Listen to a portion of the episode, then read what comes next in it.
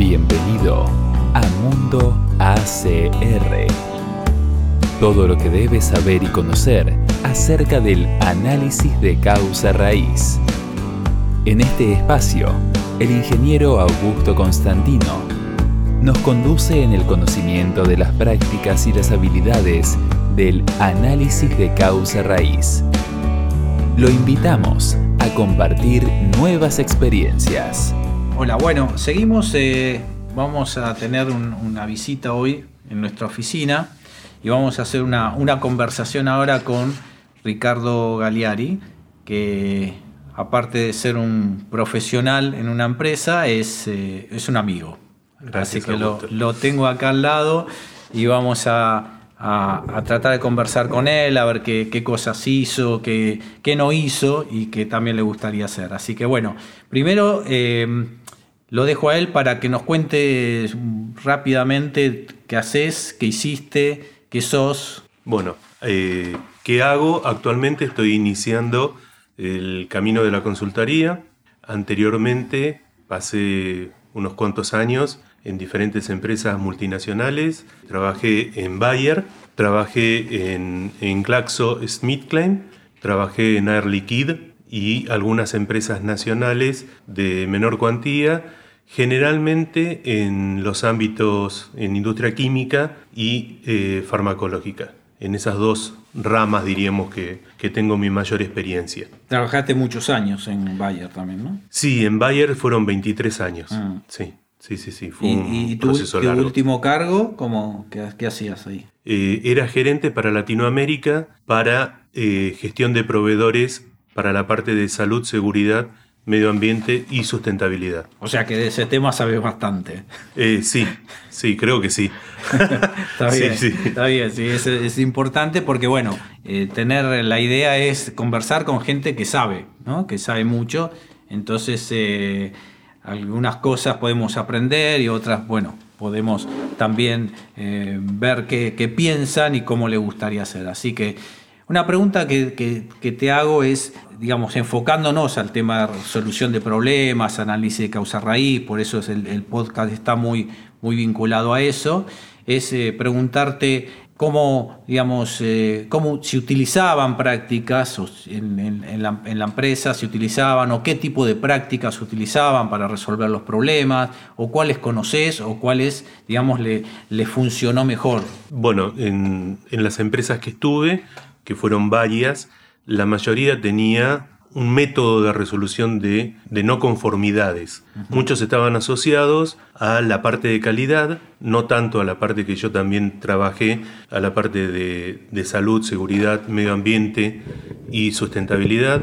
Muchos estaban asociados a la parte de calidad y tenía resolución de, no conformidades dentro de los sistemas de gestión, ya sea 9.000, 14.000 o 45.000. En algunas de las empresas que trabajé, podríamos decir que era un sistema un poco más reactivo que un sistema predictivo. En otras empresas se estaba tratando de, empezar a implementar sistemas predictivos basados en datos, basados en, inteligencia artificial, pero eh, todavía están en, etapas iniciales, diríamos. Lamentablemente, en el último tiempo, lo que, bueno, lo que veníamos haciendo, eh, trabajando con proveedores, el proveedor en este momento es un socio y es importante que pueda resolver sus problemas. Así que ahí también se, hay una, una buena oportunidad de aplicar y dar a conocer lo que es el análisis de causa raíz.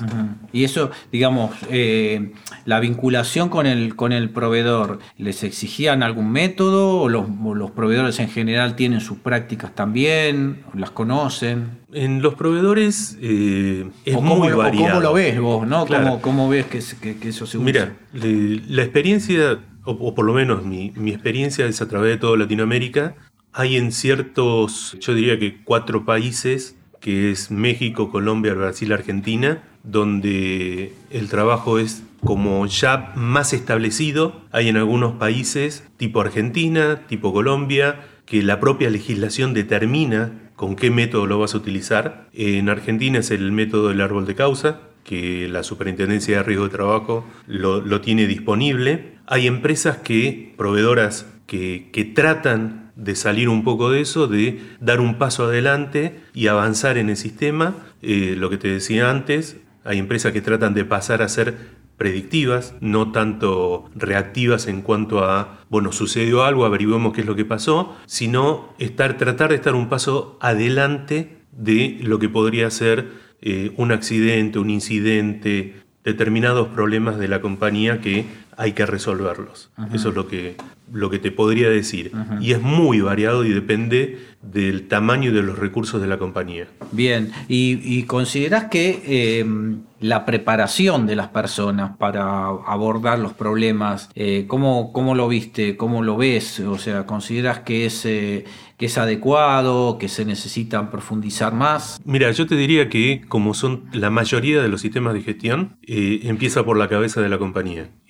acá, como casi todas las cosas, necesitas recursos. Recursos no solamente significa gastar plata, sino que un recurso es el recurso tiempo. Entonces, muchas veces ese recurso tiempo no está disponible. Entonces, empieza desde la cabeza que sean capaces de otorgar ese recurso tiempo, aplicarlo y concientizarlo, no capacitarlo, sino que tiene que estar concientizado. ¿Cuál es la diferencia?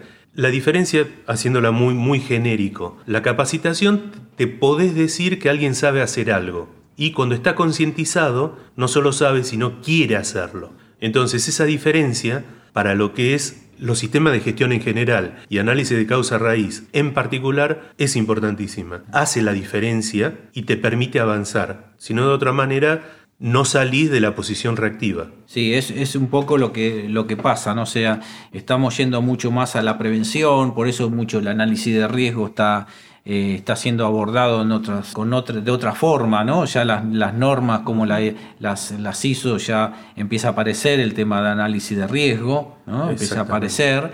Y bueno, eso creo que aparte de saber cómo analizar el riesgo, eh, hay, que, hay que preparar a las personas para que lo hagan bien y que se, se haga un seguimiento, ¿no? Sí, una, una de las cosas que yo siempre planteo habiendo estado en empresas o ahora en esta etapa de consultoría, es que si yo tuviera que ir a pedir presupuesto, iría con mi análisis de riesgo debajo del brazo. Le mostraría al director, a quien tiene que poner la plata, al famoso accountable, cuáles son los riesgos que tenemos, en qué estado estamos, en, en, qué es lo que necesitamos hacer para controlarlos y en qué estado estamos y a dónde queremos ir. Porque evidentemente los recursos que nosotros tenemos son limitados, tiempo, plata, son todos recursos limitados, entonces hay que aprovecharlos. Entonces no solamente es el análisis de riesgo, sino cómo ranqueo esos riesgos, cómo decido cuál es el riesgo que voy a atacar primero. Y algo que también es importantísimo es saber de qué forma lo voy a atacar, con medidas de ingeniería o medidas administrativas. No es lo mismo separar el riesgo de la persona o eliminar directamente el riesgo que disfrazar a la persona de astronauta. Si yo disfrazo a una persona de astronauta, lo lleno de, elementos de protección personal o lo lleno de procedimientos, estoy dependiendo mucho de la voluntad de la persona. Por eso hacía la diferencia entre lo capacito o lo concientizo.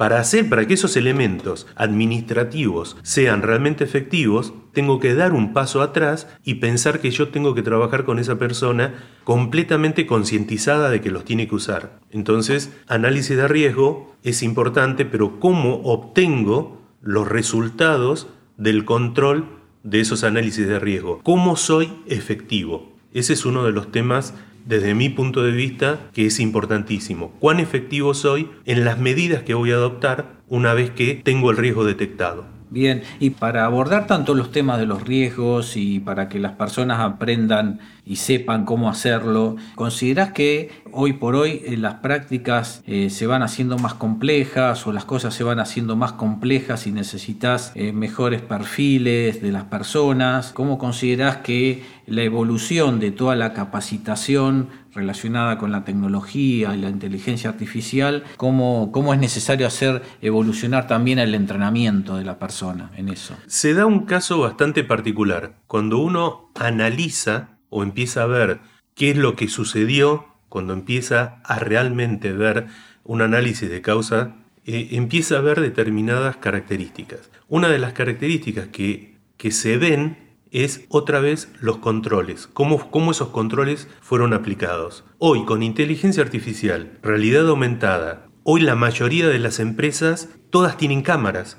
Eh, inteligencia artificial asociado con cámaras, con bocinas, con smartphone, lo que te permite es prevenir y avisar en qué riesgos se están encontrando muchísimo antes de que suceda el accidente. Esas son las nuevas tendencias. No son fáciles de implementar. No son fáciles de implementar. Realidad argentina, pero cuando uno empieza a ver que hay en otros lados, de hecho, hay programas ya que con una filmación de una determinada tarea te determina cuáles son los riesgos y podés determinar, hacer la forma segura de trabajo. Entonces es, muy importante eso. Y la mayoría de las personas tienen un smartphone, que con realidad aumentada hoy le podés dar las tres o cuatro indicaciones básicas como para que no tengan un accidente. ¿Y cómo ayuda, eh, por ejemplo, hablaste de la tecnología, hablaste de la inteligencia artificial, pero ¿cómo ayudas a la persona a que pueda eh, aplicar mejor esas, esas prácticas? ¿no? ¿Cómo, cómo, haces para que cuando antes analizabas un tema con alguna información, con algo sencillo, con no mucho más, por ahí con alguna fotografía, como pasaba hace muchos años atrás, que uno tenía un par de fotos o no tenía mucha más. Hoy tenemos un volumen de información muy alto, muy alto eh, y quizás eh, eh, quizás es, es, difícil de encontrarlo, manejarlo para alguna persona. O sea, ¿cómo, cómo harías o cómo consideras que se tiene que, hacer en cuanto a la preparación de la persona para, para abordar con los problemas de ese tipo, de, ese punto de vista, ¿no? Sí, todo el manejo de todas estas informaciones de todas estas nuevas tecnologías requiere personas, como decíamos antes, que estén concientizadas, pero también que sepan. No podemos evitar de esas personas, no, no, podemos evitar que esas personas, para ejercer todo esto que estamos queriendo instalar, conozcan. No solamente necesitan querer hacerlo, sino tienen que saber cómo hacerlo. Son dos cosas que van íntimamente ligadas, muy ligadas. Entonces, impartir el conocimiento es fundamental. El uso, y el uso correcto, también es fundamental. Entonces, nos encontramos con muchísimas veces, queremos implementar algo, y el uso es muy esporádico. Como ser empresas que tienen muy baja siniestralidad, van a hacer una, por dar un ejemplo, van a hacer una averiguación, una, una investigación de accidentes muy esporádica. Entonces es bastante lógico o se puede pensar que la gente que va a hacer eso no tiene la práctica necesaria. ¿Por qué? Porque no lo usa habitualmente. Es lo mismo que cuando queremos instalar un sistema y el sistema vamos a entrar una vez al año. Entonces, si bien es importante esos conocimientos, es importante darle soporte a todos esos conocimientos. Es importante tener la ayuda en el momento necesario, en el momento en el cual yo lo voy a utilizar, tener un soporte profesional para que todos esos conocimientos sean bien utilizados y sean, sean utilizados correctamente y en el momento justo. Y ahora yendo un poco a lo que son, eh, yo, lo que estoy viendo, lo que percibo, digamos, dentro de, cuando voy a empresas o cuando trabajo con las empresas, que eh, los problemas están, están siendo cada vez más complicados, ¿no? O sea, debido a que, por ejemplo, vos que sos de la parte química, que conoces mucho lo que son procesos y cada vez le agregamos más tecnología, más máquina, y eso hace que las máquinas son ya más sofisticadas, o sea, todo el equipamiento se hace más con más software, con o sea, no es como los batch de hace muchos años atrás, que eran mucho pedal, que había mucha bomba, mucha mecánica, y hoy mucha más electrónica. Entonces, ¿qué pasa? Los problemas que, que yo veo que se están presentando se van eh, de alguna forma pasando a ser más complicados o más complejos. O sea, no era lo mismo investigar algo hace 20 años atrás que investigarlo ahora. ¿Cómo ves que eh, impacta en la investigación todo este avance de procesos más complejos? Mira, me hiciste acordar a, una de las empresas proveedoras que, que, no hace mucho me tocó visitar. Habrán sido 500 metros cuadrados. Tenía dos personas trabajando. O sea, no hay gente en algunos lugares, sobre todo químicos, donde eh, con los productos que trabajas son peligrosos, no hay gente trabajando muchas veces. Entonces el accidente sucede y ni siquiera tenemos testigos.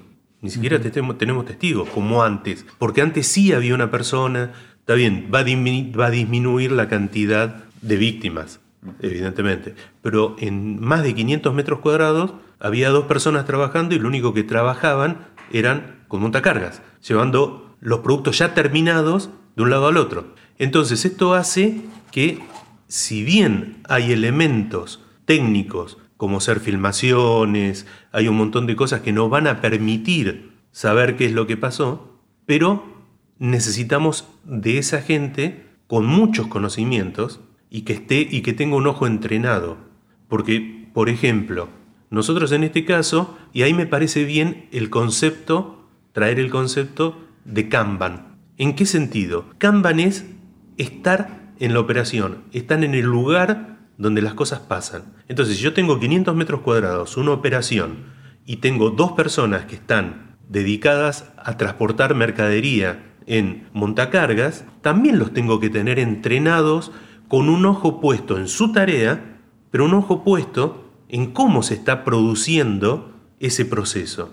Porque es, el único ser pensante que voy a tener en ese lugar de trabajo. Entonces necesito esa información, porque no, no lo voy a poder, por el momento no lo puedo suplir solamente con un centro de control con cámaras. Eso es lo que va a suceder en este momento. Pero bueno, otra vez, capacitación, inspecciones, o sea, por el momento no podemos suplir a las personas y no podemos suplir no solamente el conocimiento de las personas, sino la concientización de las personas. ¿Y qué saber hacer? Eso es fundamental, porque si tenemos un accidente, si acá, acá tenemos, eh, me parece, o sea, queda subyacente un tema que es importantísimo. En salud y seguridad nosotros manejamos ya sea la conservación de la salud de la persona, sobre todo cuando manejamos químicos, manejamos la integridad de la persona, pero hay otro factor que es importante.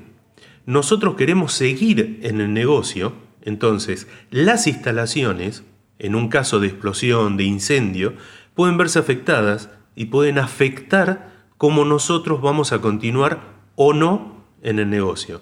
Nuestro negocio se hace sustentable si no sufrimos ningún accidente severo.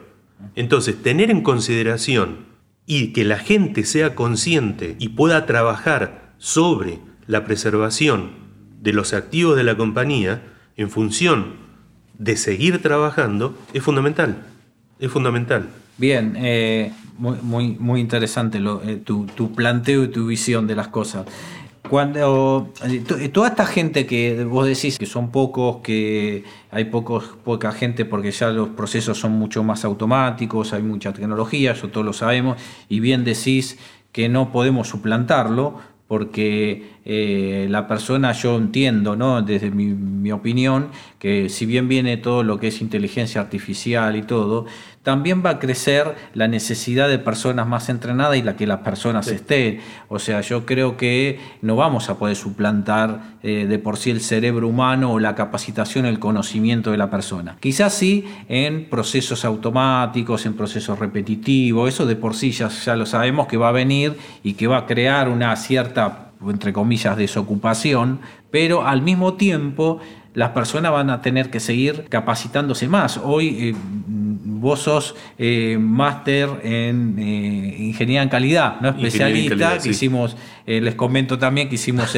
la maestría juntos, la primera maestría en UTN y la primera maestría de calidad del país en los años 94 y 95. 94 y 95. La hicimos juntos, por eso Ricardo lo conozco de hace, de hace muchos años. Y bueno, entonces desde ese punto de vista, las personas necesitan cada vez más entrenamiento y bueno, ahí, ahí había un cierto entrenamiento y teníamos una cierta capacidad Hoy eh, ya las maestrías pasan a ser eh, un corriente, los posgrados y ya casi un doctorado. Ya creo que están empezando a utilizar muchas empresas a doctores, cosa que antes era muy académico, ¿no? un título muy académico, ya hay muchos doctores que están trabajando en algunas investigaciones para empresas. También entiendo que es lo que va a pasar, ¿no? las personas del técnico, el ingeniero de planta, va a tener que capacitarse cada vez más para abordar esta nueva tecnología, pero no va a ser suplantable. ¿Lo, ves hoy que eh, se está presentando, se, estamos siendo conscientes de que todos estamos hablando de que va a haber mucha desocupación y que va a suplantar la máquina? ¿Lo ves que las personas se están preparando para esta nueva etapa? O sea, que se están entrenando más, que hay más capacitación, que la gente no lo que da la empresa, sino en personalmente las empresas, las personas se preparan más para esto? Es, una excelente pregunta y creo que, como todas las cosas, es difícil generalizar. Es difícil generalizar. Creo que en los mandos medios sí tenés gente que está tomando la posta, está empujando el cambio, está impulsándolo por propia voluntad, sobre todo en los mandos medios. Muchos de los, de los altos mandos Muchos tienen la visión de esto nuevo que está sucediendo. De hecho, son ellos los que lo están impulsando. No, no, no es que esto apareció y después vemos qué es lo que pasa, sino que son ellos los que lo están impulsando. Y nos queda las personas que sí creo que van a quedar en muchos casos desocupadas, que son las personas con menos educación, con menos para ofrecer. De hecho, se ha acuñado una frase que es el, el analfabeto digital. Aquellas personas que la tecnología es tan grande, hoy, por ejemplo, para manejar, vos te subís a un tractor y el tractor está todo lo que hace un tractor y la cosechadora que cuestan un millón y medio de dólares. Está todo computadorizado. Entonces, si no sabes manejar esa computadora, si bien es intuitiva, yo creo que van a venir cada vez cosas que son muchísimo más intuitivas, van a requerir menos eh, conocimientos específicos porque van a ser recontraintuitivo, van a ser ah. casi como que lo, tuvieras pegado, pero eso es el futuro. Hoy a una persona para subirse a un tractor tiene que ser capacitada, tiene que ser capacitada. A un tractor, a una cosechadora, son máquinas que cuestan muchísima plata y tienen instalada muchísima tecnología y hay que saber utilizar esa tecnología. Cuenta las semillas, siembra semilla por semilla, no es como antes que tiraba la semilla al voleo, mide la profundidad en la cual la pone, le agrega la tapa, le agrega el agua, hace todo lo necesario para que pero lo hace automáticamente. Entonces todo eso hay que regularlo, hay que controlarlo y se controla de adentro de la máquina. O sea que el, famoso paisano pintoresco, ¿no? que lo tenemos muy, muy, muy metidos en, la imagen argentina, ¿no? o sea, lo que es el, el, paisano que es lindo, ¿no? que está ahí, que ven a caballo y todo, eh, lo que sí vemos que muchas veces nos encontramos que el paisano eh, sabe mucho y es un ingeniero, ¿no? Que está arriba del caballo, ¿no? nos parece eso, pero no es tan paisano hoy, ¿no? Fuera de, la especialidad, yo soy del norte de Santa Fe, soy santafesino. Y tengo muchísimas, eh, tengo familia, de hecho, un miembro de mi familia ahora se jubiló, pero tenía máquinas. Las máquinas, de hecho, ya el campo el, dueño del campo, no compra las máquinas, sino que hay un proveedor que tiene cuatro o cinco máquinas y va barriendo los campos, eso se alquila. Porque es tan específico que hoy el gaucho, como decíamos antes, el dueño del campo, no tiene su propio tractor, no tiene sentido. La máquina cuesta un millón y medio de dólares, no va a comprar una máquina para hacer una siembra de un mes al año dos, o dos veces al año. Directamente la alquila. Entonces tenés una cuadrilla que viene con varias máquinas, hasta 20, 30 máquinas, que de hecho se maneja la primera. En la primera tenés el operador. Las otras están conectadas por Bluetooth. Y lee el campo, sabe las, eh, las irregularidades del campo, pero es un solo operador en 20 máquinas. Es muy eh, interesante. No fuimos, no fuimos, del, tema. pero está bueno, está bueno, está bueno pensarlo también así porque bueno, uno tiene una visión de, las cosas bastante amplia, ¿no?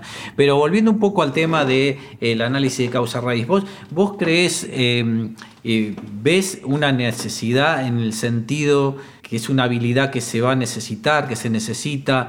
Eh, ¿Cómo ves esa proyección? ¿no? Dentro de todo lo que conoces de análisis causa-raíz, podés conocer poco, podés conocer mucho, podés conocer más o menos, pero poniéndole foco a lo que es el, ACR, vos percibís que vas a necesitar o, ves que las empresas necesitan más habilidades en, esas, en los procesos de investigación, porque ya como decíamos, hay muchos procesos complejos, complicados, entonces eh, también se hace complicado investigar. ¿no? ¿Vos ves que las empresas necesitan eso?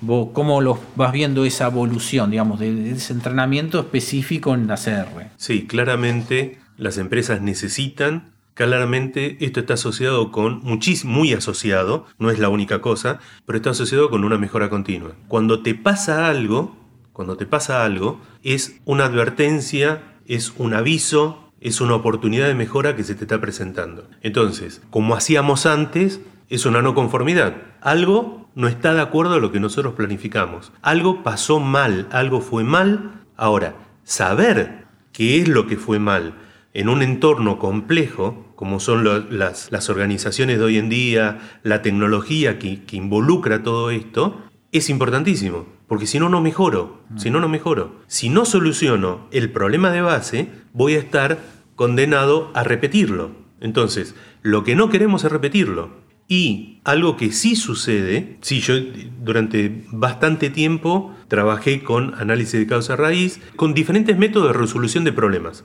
con diferentes métodos de resolución de problemas y de toma de decisiones. Eh, probamos con Kepner Tregoe, probamos con Taproot, probamos con árbol de causa, probamos con los la escalera de los cinco por qué, probamos con Ishikawa o espina de pescado, probamos con muchos, muchas herramientas. El tema es que no todas aportan o parten de la misma información.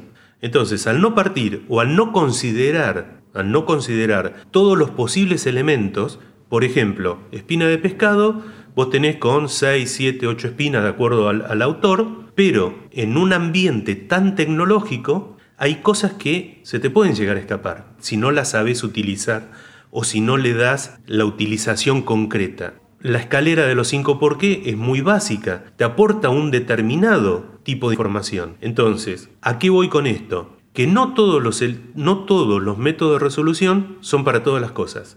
Entonces, tenés que tener gente que sepa mucho, que sepa qué herramienta utilizar en cada uno de los casos que se le puede llegar a presentar. Y el otro, el otro tema que, que lo vimos muchísimo, volviendo a un tema que a mí me obsesiona, que es el tema de los recursos, es muchísimos de estos elementos, Taproot, hasta si querés el árbol de causa, que son un poco más complejos, requieren recursos para poder hacerlo.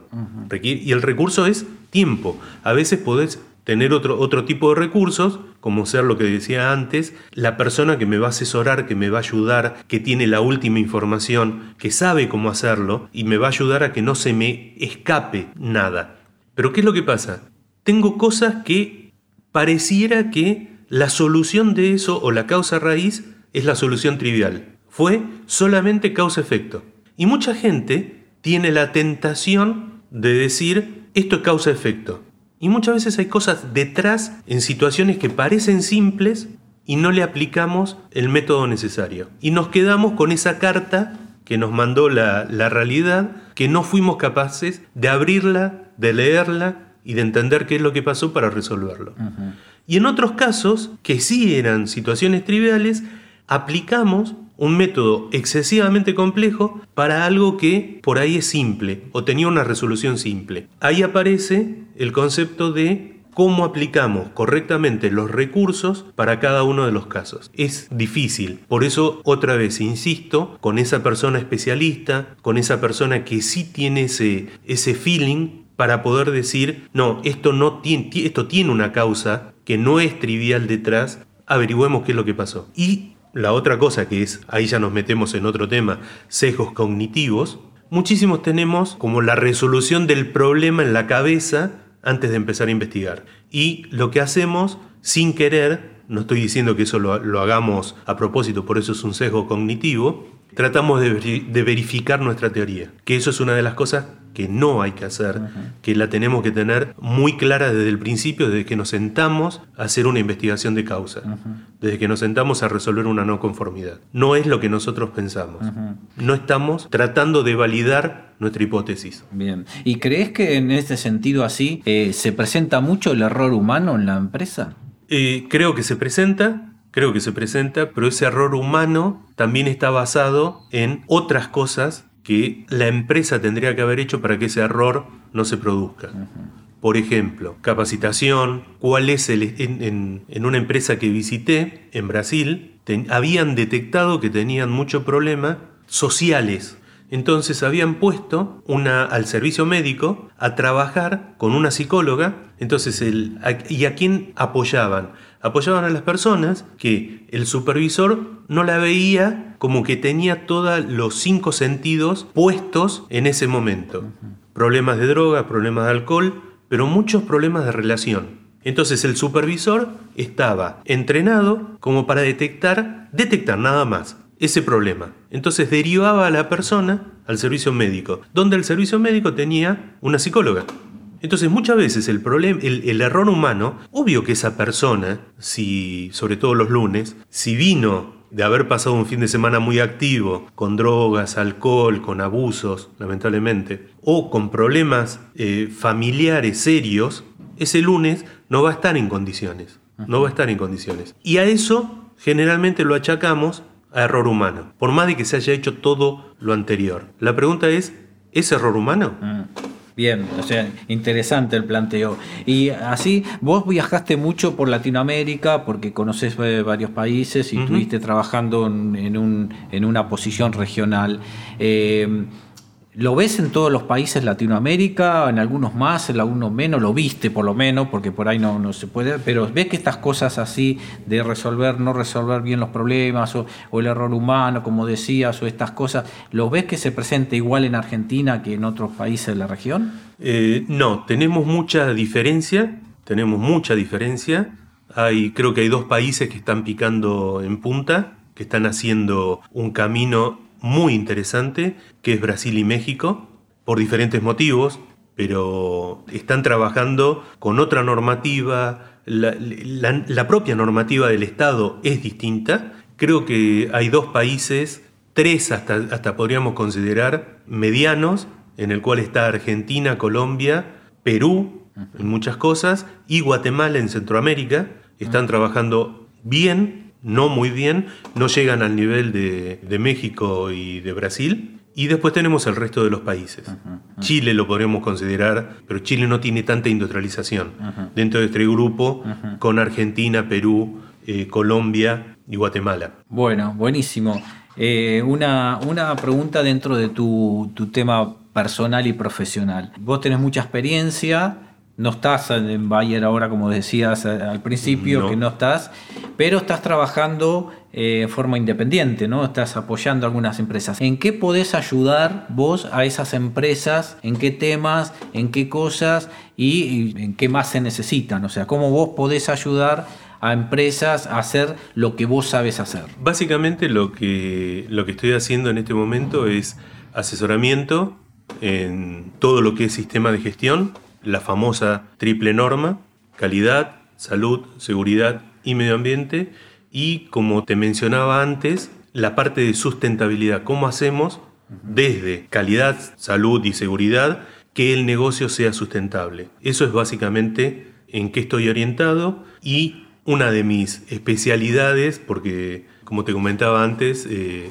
viajé por muchos países y viajé auditando, auditando a proveedores, entonces una de mis especialidades es hacer esto a través de auditoría donde podemos detectar o hacer un diagnóstico de cuál es la solución.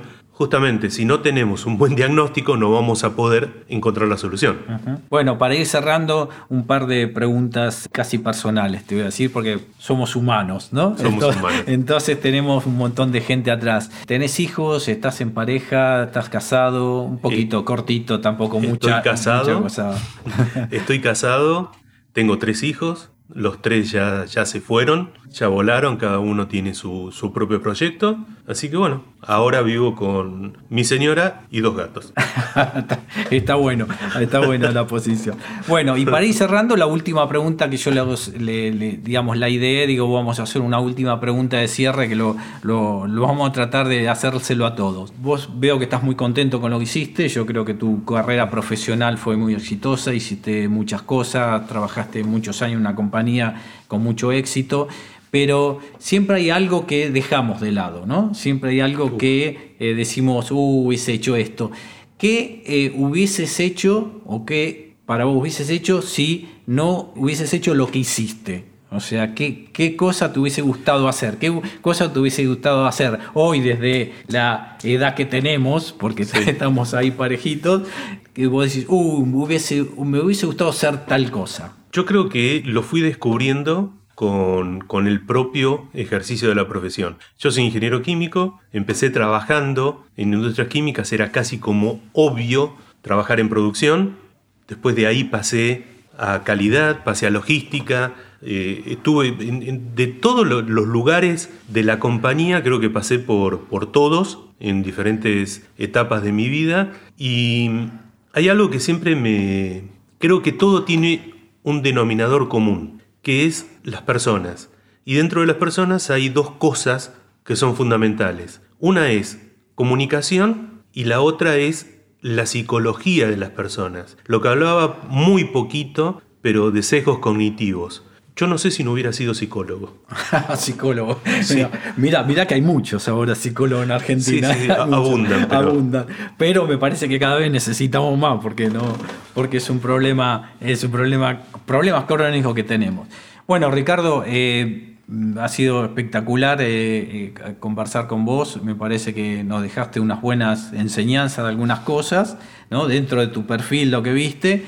Y bueno, eh, digamos, alguna forma hiciste tu, tu propuesta también personal y profesional. Así que bueno, te agradezco haber estado estos minutos acá, que dijimos vamos a charlar unos minutos y se nos fueron casi más de 40, así que estuvo muy buena la conversación, ¿no? Conocer a gente, así que bueno, te agradezco haber estado presente sobre todo, por no lo, no lo hicimos por, por, por internet, digamos, virtual, sino que lo hicimos presencial, estamos acá los dos compartiendo un momento, así que bueno, te agradezco haber estado. La, la presencialidad también era importante para mí, te agradezco que me hayas recibido. El hecho de poder conversar cara a cara creo que, ayuda, genera relación, que con todo esto que le estamos pasando post pandemia eh, se está perdiendo. Muchísimas gracias por la invitación y por la cordialidad en cuanto a las preguntas. Me encantó. Así que bueno, cuando quieras repetimos. Bueno, por supuesto, dentro de un tiempo volvemos a repetir, ¿viste? Vamos pasando el tiempo y lo hacemos. Así que bueno, gracias Ricardo.